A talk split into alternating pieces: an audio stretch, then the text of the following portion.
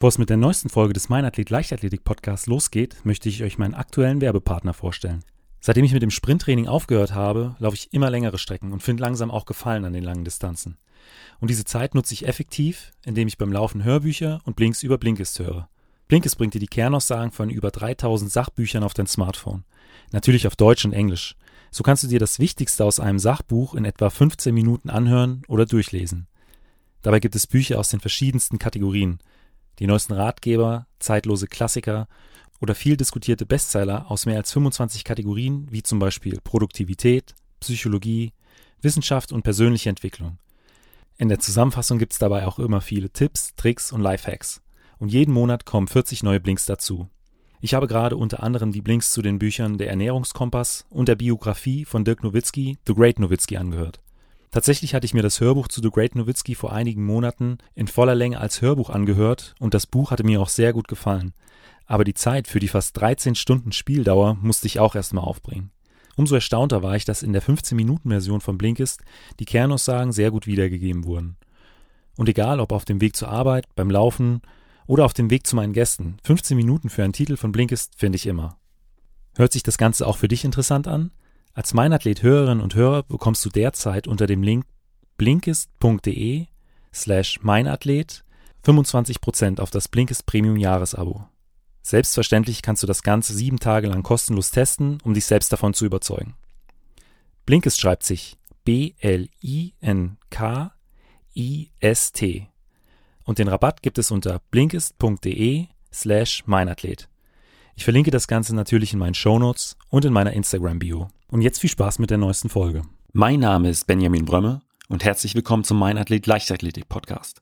Mein heutiger Gast ist die Kurzsprinterin Gina Lückenkämper mit einer Bestzeit von 10,95 Sekunden und der Silbermedaille bei den Europameisterschaften 2018 in Berlin zählt sie zu Deutschlands besten Sprinterinnen aller Zeiten. Wir haben uns in diesem zweiteiligen Interview natürlich über ihren Weg in die Leichtathletik, den Grund für ihren Trainerwechsel und natürlich auch umfassend über ihren Trainingsalltag in den USA unterhalten. Dort trainiert sie unter anderem mit dem Topsprinter Noah Leis. Und natürlich ist auch die aktuelle Trainingssituation ein Thema. Und ähm, ich habe da wirklich nochmal ganz anders gelernt, überhaupt an meine Grenzen halt ranzugehen, ähm, als ich das vorher überhaupt konnte. Einfach dadurch, dass ich halt von so vielen Weltklasse-Athleten umgeben bin, die mich angefeuert haben, die mich halt auch einfach pushen und die mich auch extrem fordern im Training. Und ähm, das ist für mich eine extrem wertvolle Erfahrung.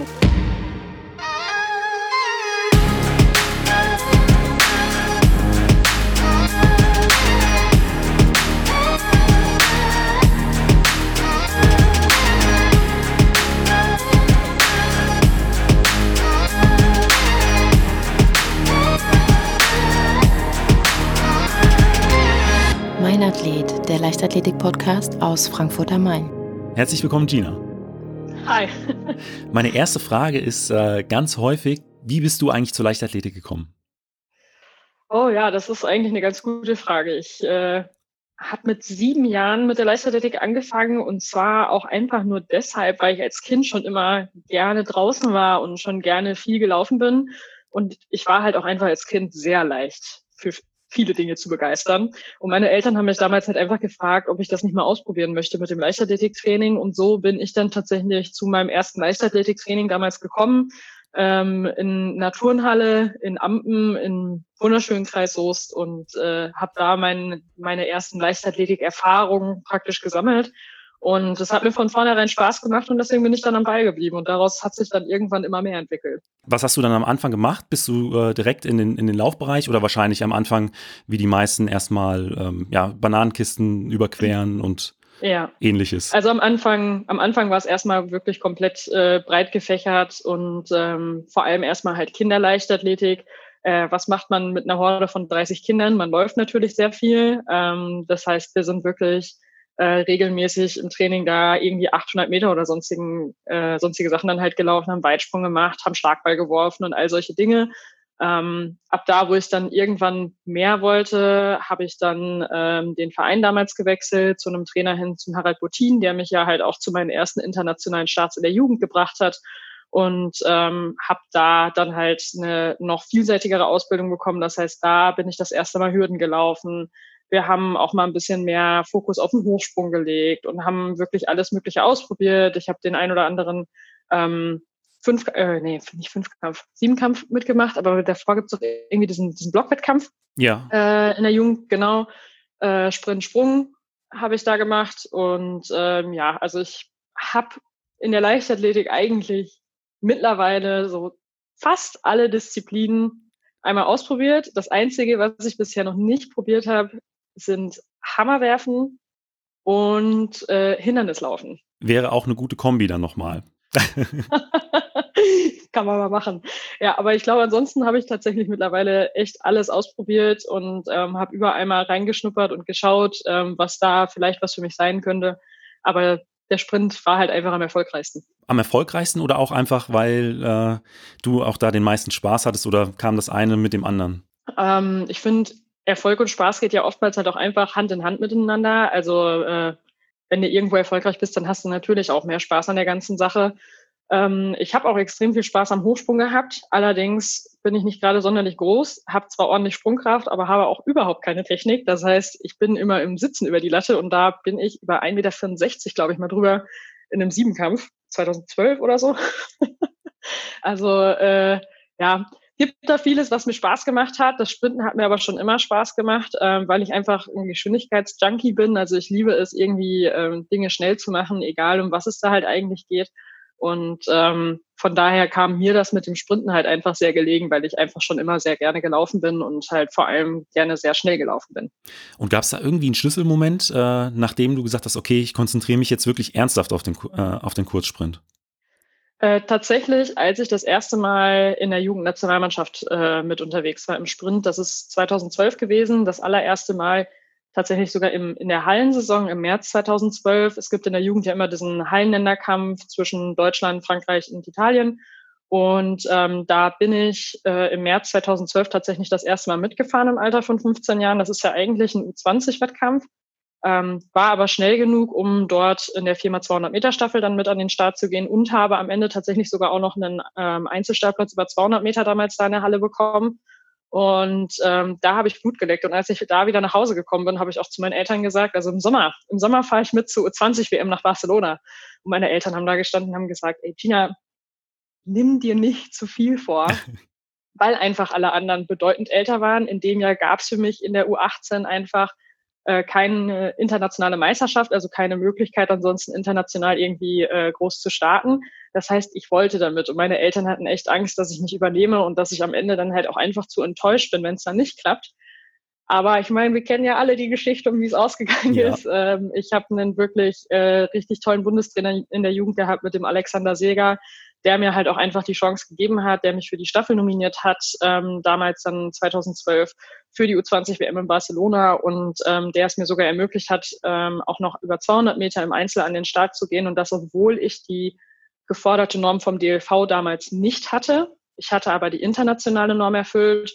Und ähm, weil ich jetzt für die Staffel als Ersatzläuferin damals dann eh mit dabei war und ähm, es eigentlich abzusehen war, dass ich in der Staffel nicht zum Einsatz komme, weil ich einfach null Staffelerfahrung hatte, weil ich aus einem Verein komme, in dem ich nie Staffel laufen konnte. Das heißt, ich hatte überhaupt keinen Plan davon. Ich bin äh, bei der Bauhaus Gala damals eine, eine 4x100 mitgelaufen, bin damals sogar in den Start gelaufen, weil man gesagt hat, da kann ich am besten Schaden anrichten.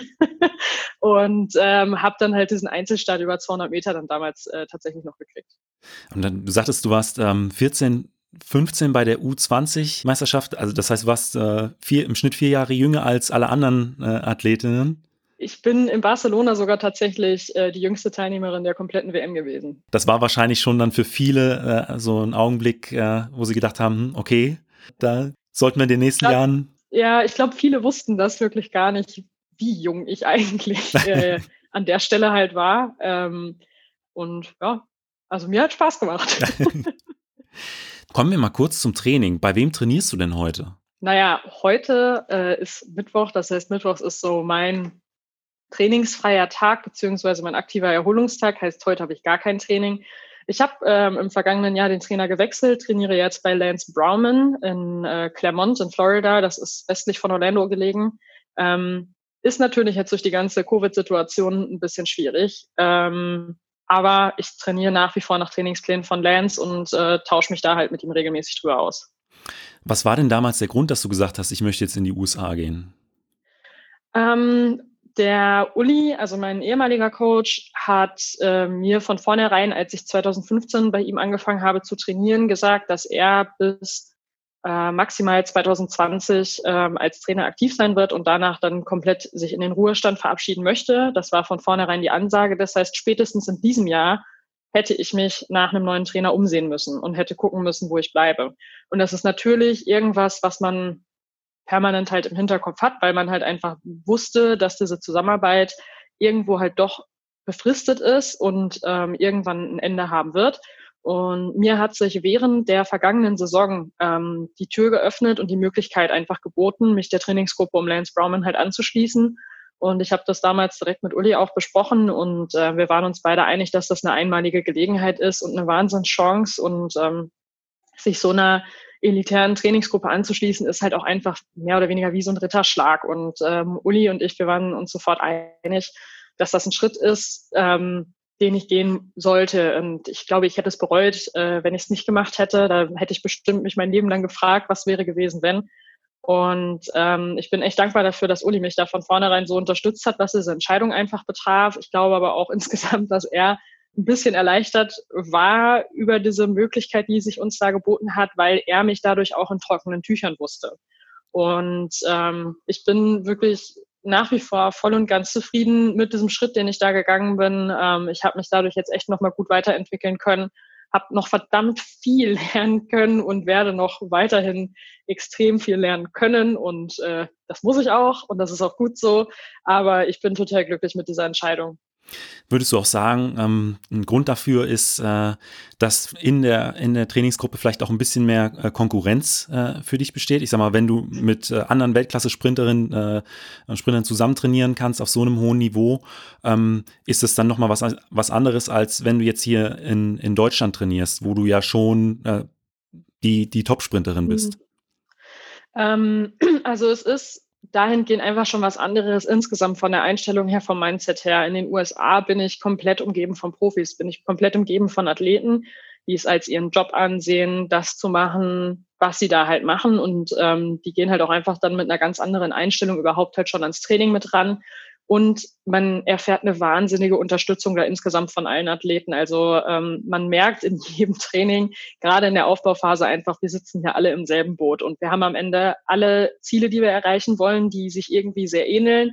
Und ähm, es unterstützen sich da halt auch einfach alle von vornherein dabei. Also wenn wir Tempolaufeinheiten haben und da liegt einer am Boden, dann kannst du davon ausgehen, dass sofort einer von denen, der noch stehen kann, dasteht und dir wieder hochhilft und dich wieder auf die Beine stellt und ähm, dich daran erinnert, dass anfeuert, die dass du noch weitermachst und äh, dass da noch ein Lauf kommt und äh, da unterstützen sich alle wirklich so wahnsinnig. Das ist was, was ich sehr genossen habe, weil ich ja doch in den vergangenen Jahren extrem viel auch alleine trainiert habe.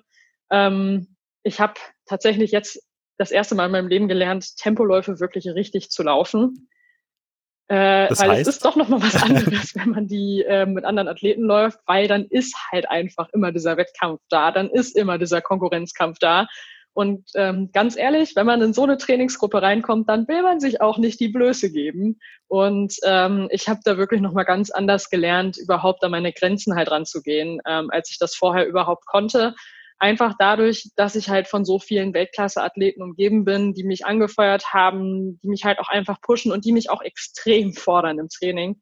Und ähm, das ist für mich eine extrem wertvolle Erfahrung.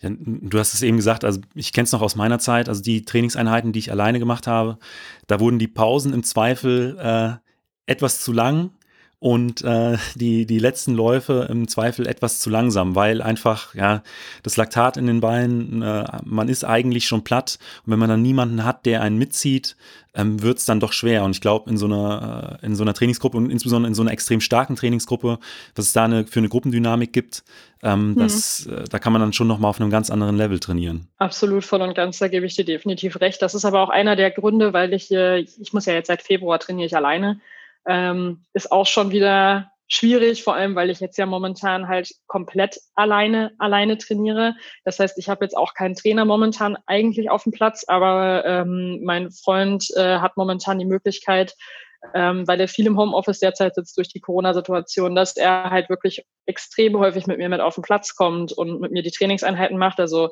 ähm, der mich dann halt anfeuert, der die Zeiten stoppt, beziehungsweise bei den Tempoläufen immer dann den Pfiff abgibt, ähm, wenn ich ungefähr bei der nächsten 100-Meter-Marke halt sein müsste. Und das hilft mir wirklich enorm, dass überhaupt jemand mit auf dem Platz steht und mich da halt einfach ein bisschen mit anschreit, weil dann ist es auch wieder eher machbar, Zeiten einzuhalten, Pausenzeiten einzuhalten, weil man dann doch wieder jemanden da stehen hat, ja. der einen auf die Füße stellt und sagt, komm, du musst weitermachen. Du musst, du wolltest dir, du hast dir das ausgesucht, du wolltest es machen, also mach jetzt auch.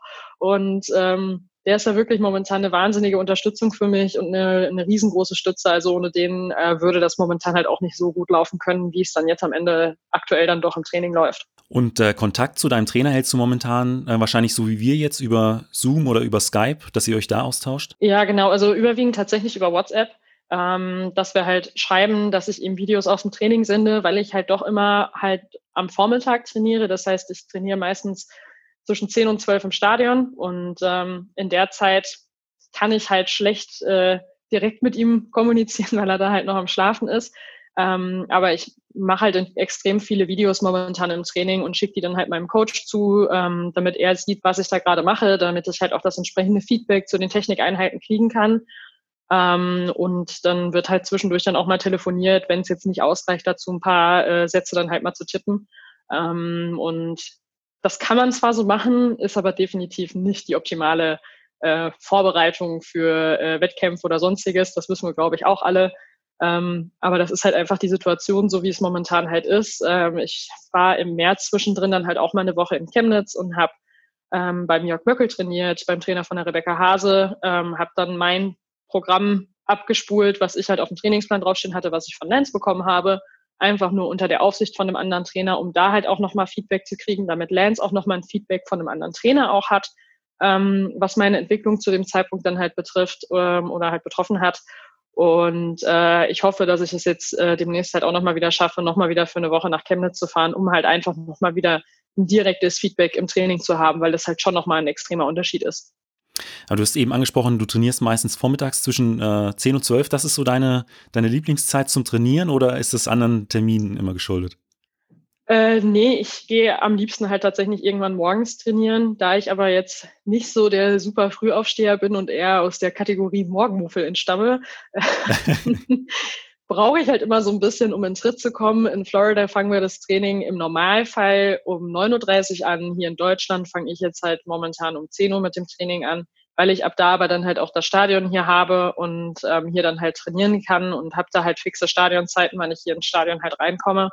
Und ähm, das ist dem halt auch so ein bisschen geschuldet. Und am Vormittag habe ich halt auch meine Ruhe im Stadion und bin da für mich und kann mein Programm da abspulen, ohne großartig drauf zu achten oder achten zu müssen, wer da sonst jetzt gerade noch so auf der Bahn rumturnt und da rumrennt.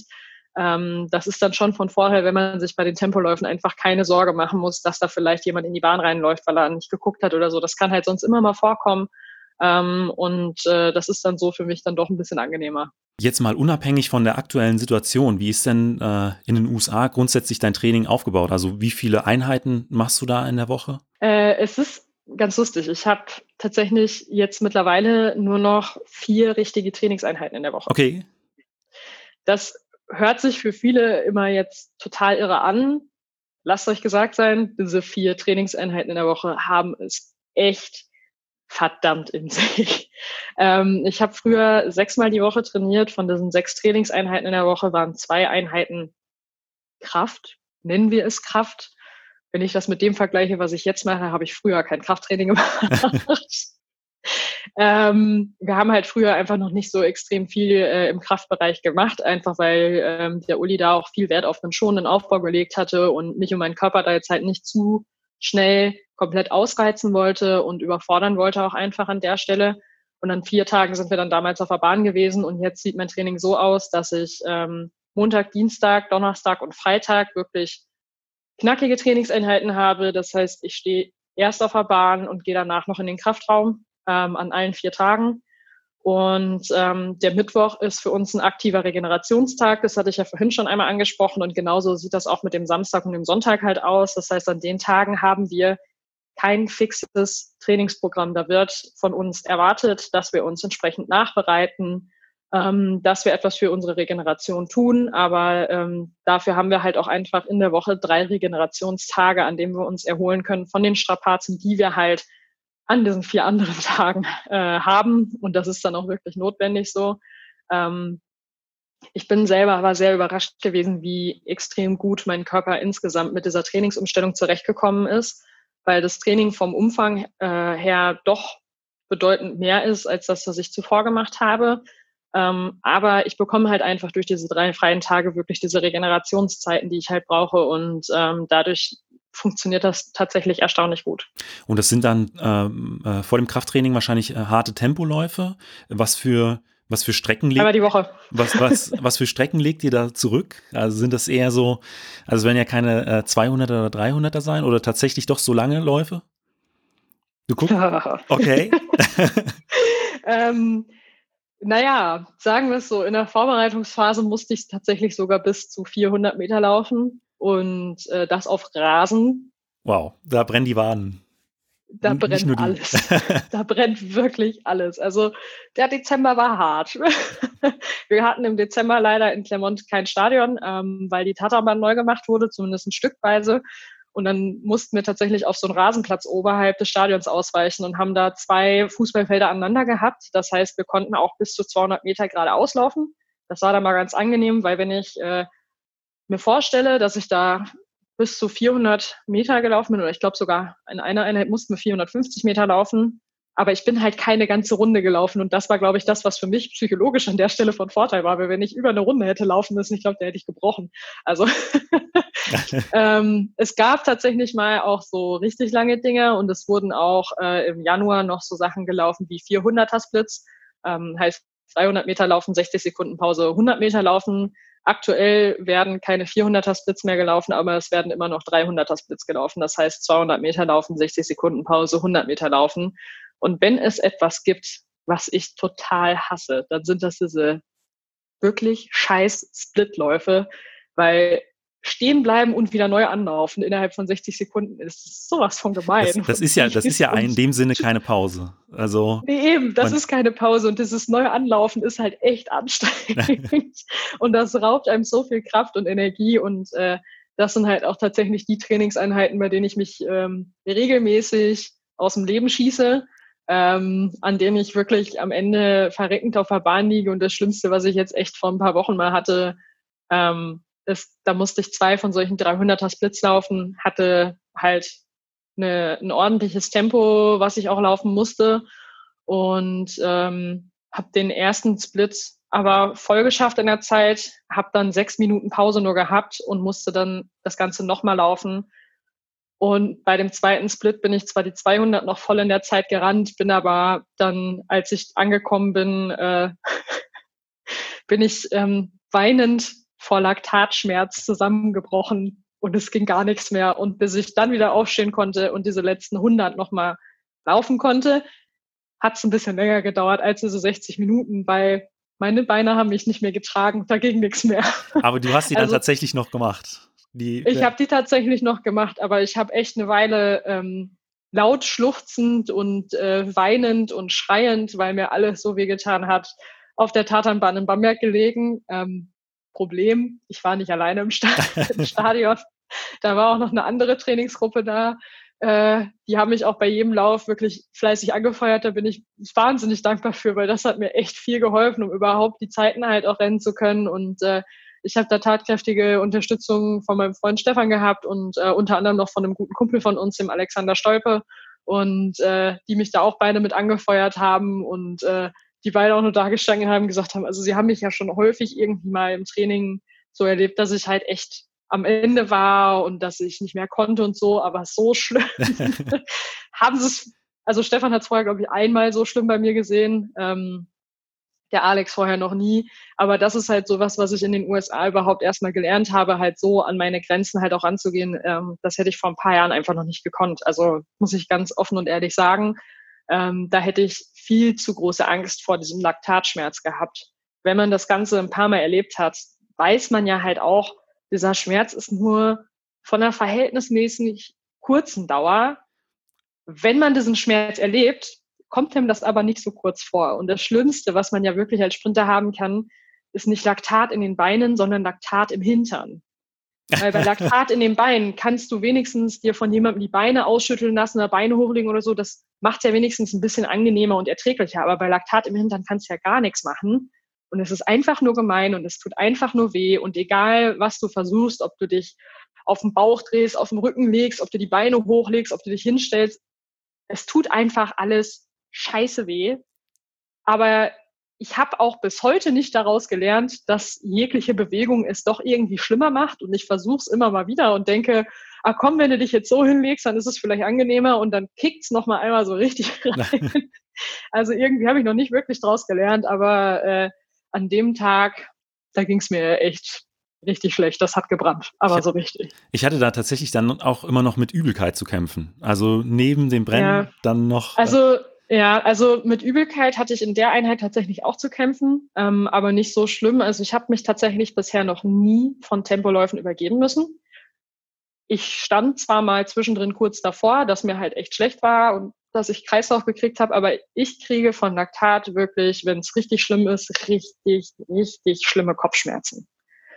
Ich bekomme richtig fiese Kopfschmerzen vom Laktat und äh, ja, ist auch nicht so schön, aber ich glaube ehrlich gesagt lieber Kopfschmerzen, als dass ich mich übergeben müsste, weil wenn man die ganze, also wenn einem so schlecht ist und es kommt aber einfach nicht, nichts raus, das ist dann halt immer das Fiese, weil wenn es dann draußen ist, dann geht es einem ja oftmals besser, aber so dieses auf der Klippe stehen, kurz davor und es kommt nichts, ist halt schon immer fies. Ich habe lange in einer 400 Meter äh, Trainingsgruppe trainiert. Ich habe meine ähm, Viertelmeiler-Kollegen äh, nicht beneidet. Du, ich meine auch nicht. Ich habe ja auch die ganzen 400er mit in der Gruppe. Wir sind ja ähm, Lang- und Kurzsprinter äh, in der Trainingsgruppe in Florida. Und während ich auf dem Rasen meine äh, 400 bis 450 laufen musste, mussten die 600 Meter laufen. Ich habe sie auch nicht beneidet. Aber Mitleid, Mitleid hatte ich. Ja. Und wie sieht dann äh, nach den Tempoläufen das Krafttraining aus? Du hast vorhin schon gesagt, dass es hm. äh, in den USA komplett anders ist als äh, das, was du hier in Deutschland bisher gemacht hattest. Ähm, ja, wir haben extra noch einen Krafttrainer mit äh, an unserer Seite, ähm, der unser Team da einfach noch mit unterstützt und ähm, der halt auch extrem viel Wert auf die Technik legt. Das heißt, es geht gerade jetzt bei mir aktuell noch gar nicht darum, die Wahnsinnsgewichte zu bewegen bei gewissen Übungen, weil ich sie einfach zuvor noch nie gemacht habe. Er hat sich dann tatsächlich häufig mit mir hingestellt, einfach nur die Handelstange genommen und wir sind nur die Bewegungsabläufe durchgegangen, damit ich erstmal die richtige Technik überhaupt lerne bevor von mir erwartet wird, ähm, dass ich da irgendwie großartig Gewichte drauf packe. Es ist viel aus dem, aus dem olympischen, äh, also olympisches Gewichtheben da einfach mit dabei. Ähm, es wird trotz alledem auch noch viel mit Eigengewicht gearbeitet, ähm, sei das jetzt, äh, seien es jetzt Planks oder Liegestütze oder äh, meine absolute Albtraum, äh, Klimmzüge. ähm, die stehen auch regelmäßig auf dem Programm und äh, ich verfluche sie regelmäßig, weil ich habe, bevor ich darüber gekommen bin, nie Klimmzüge machen müssen. Und ähm, das ist halt echt nicht so mein Hit. Also alles, was so mit Oberkörperkraft zu tun hat, äh, da bin ich echt ein, ein Weichei noch, weil ich da vorher nie wirklich was machen musste und nie viel machen musste. Und jetzt auf einmal gibt's äh, einmal die Woche Oberkörperkraft und das ist eigentlich immer der Dienstag. Und der Dienstag ist jedes Mal mein absoluter Albtraum. Ähm, aber das Training ist wirklich immer echt gut abgestimmt, so dass man eine faire Überlebenschance halt einfach hat nach dem jeweiligen Training, was man da halt noch absolviert hat. Und ähm, das passt dann soweit alles ganz gut. Also es ist wie gesagt extrem viel aus dem ähm, aus dem olympischen äh, Kraftheben da einfach äh, mit dabei, also in, in, jeglicher Variante. Der Steven selber, unser Kraftcoach, ist ähm, begeisterter Crossfitter und äh, macht da halt extrem viel und der legt wirklich brutal viel Wert auf die Technik, dass du es auch wirklich sauber ausführst. Und das ist, finde ich persönlich, wahnsinnig, wahnsinnig wichtig, äh, bevor man da überhaupt irgendwelche krassen Gewichte am Bewegen ist. Deswegen sind es bei mir auch nach wie vor jetzt noch nicht so die Wahnsinnsgewichte, aber es wird. Also olympisches Gewichtheben, also quasi reißen und äh, stoßen ist dann. Reißen, umsetzen, das alles mit dabei. Ja. Auch Kniebeugen noch sowas? Also jetzt nicht olympisch? Kniebeugen, ja, Kniebeugen sind auch noch mit dabei. Also ich meine, zeigt mir einen Sprinter, der keine Kniebeugen macht. Ich glaube, die äh, finden wir nicht wirklich. Ähm, also nicht auf dem Niveau. Also Kniebeugen sind auch regelmäßig äh, mit dabei. und aber auch in sämtlichen Variationen. Also ob das jetzt ähm, Front Squats sind, ob es Back Squats sind, ob es Quarter Squats sind, ob es Box Squats sind. Also gesquattet wird bei uns in sämtlichen Variationen. Damit es auch nicht langweilig wird. Ja, ein bisschen Abwechslung ja. schadet niemandem. Inwieweit nutzt ihr Technik im Training? Also Lichtschranken, ähm, Videoaufzeichnungen mit Dartfisch, Laktatmessungen, diese ganzen Sachen? Oder ist es äh, eher vernachlässigbar? Ähm, herzlich wenig. Das Einzige, womit wir tatsächlich arbeiten, ist ähm, mit Videos, also dass wir ähm, filmen, um dann nochmal Feedback zu haben, um uns nochmal anzuschauen, was wir gemacht haben. Gerade wenn es um technische Einheiten geht, also ähm, wenn es jetzt halt zum Beispiel Startblock-Einheiten sind, dann steht unser Assistant Coach halt immer daneben und äh, filmt die Starts, damit wir dann halt nach dem jeweiligen Start uns das Ganze nochmal anschauen können, was wir gemacht haben, wie wir es gemacht haben. Und ähm, gerade jetzt momentan arbeite ich ja extrem viel mit Videos, weil ich halt einfach zu Hause bin und äh, gerade jetzt nicht mit meinem Trainer direkt zusammenarbeiten kann, also dass er mit mir mit im Training auf, äh, auf der Bahn steht, weil er halt einfach in Florida ist ähm, und machen halt dadurch dann über das äh, ja über eine Videoauswertung praktisch das Beste daraus oder versuchen es halt so gut zu machen, wie wir momentan einfach können. Du hattest ja vorhin gesagt, dass du äh, in den USA wirklich schon häufig jetzt an deine Grenzen gekommen bist oder auch schon, oder durch das Training schon ein bisschen darüber hinausgegangen bist. Wo würdest du denn sagen, sind deine größten Potenziale? Ich glaube, meine größte Stärke schätzt Lance genau so ein, wie Uli sie auch immer eingeschätzt hat. Und das ist, wenn mir jemand klare Anweisungen gibt, dann setze ich das Ganze extrem schnell um.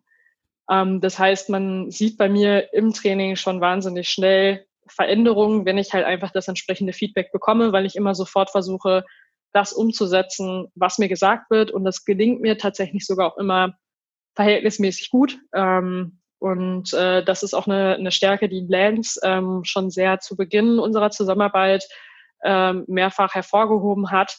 Ähm, allerdings ist halt nach wie vor extrem viel Potenzial halt da. Also gerade im technischen Bereich habe ich jetzt tatsächlich doch nochmal sehr viel lernen können. Ähm, das liegt aber auch einfach daran, dass wir an diesem Mittwoch, den wir als aktiven Regenerationstag haben, wenn ich drüben bin, sitzen wir trotzdem jeden Mittwoch zusammen ab 10 Uhr in einem Klassenzimmer.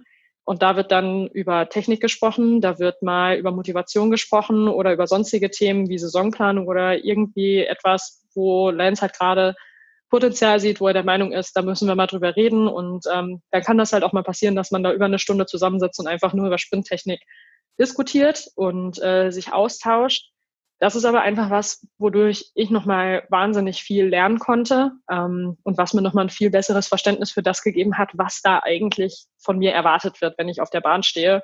Und ähm, da bin ich wirklich echt dankbar für, weil diese, diese Theorieeinheiten, die wir da wirklich jeden Mittwoch drüben haben, haben mir bisher schon wahnsinnig viel geholfen. Und ich freue mich auch jetzt schon darauf, wenn ich wieder drüben bin und wir mittwochs da regelmäßig zusammensitzen und diesen Austausch einfach haben, weil dieser Austausch ähm, mal unabhängig vom Training auf der Bahn, sondern da wirklich alle zusammensitzen zu haben und über gewisse Aspekte einfach zu diskutieren und zu reden, das hat mir bisher wirklich echt wahnsinnig viel gebracht.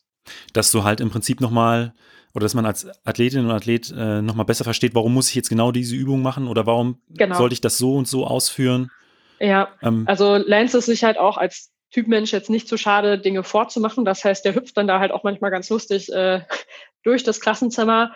Ähm, manchmal schnappt er sich aber halt auch einen Stift und zeichnet, äh, zeichnet dann halt am Whiteboard rum, ähm, damit wir halt auch einfach wirklich verstehen können, was er da eigentlich gerade von uns will, wie er was gerne haben möchte und auch vor allem dieses Warum.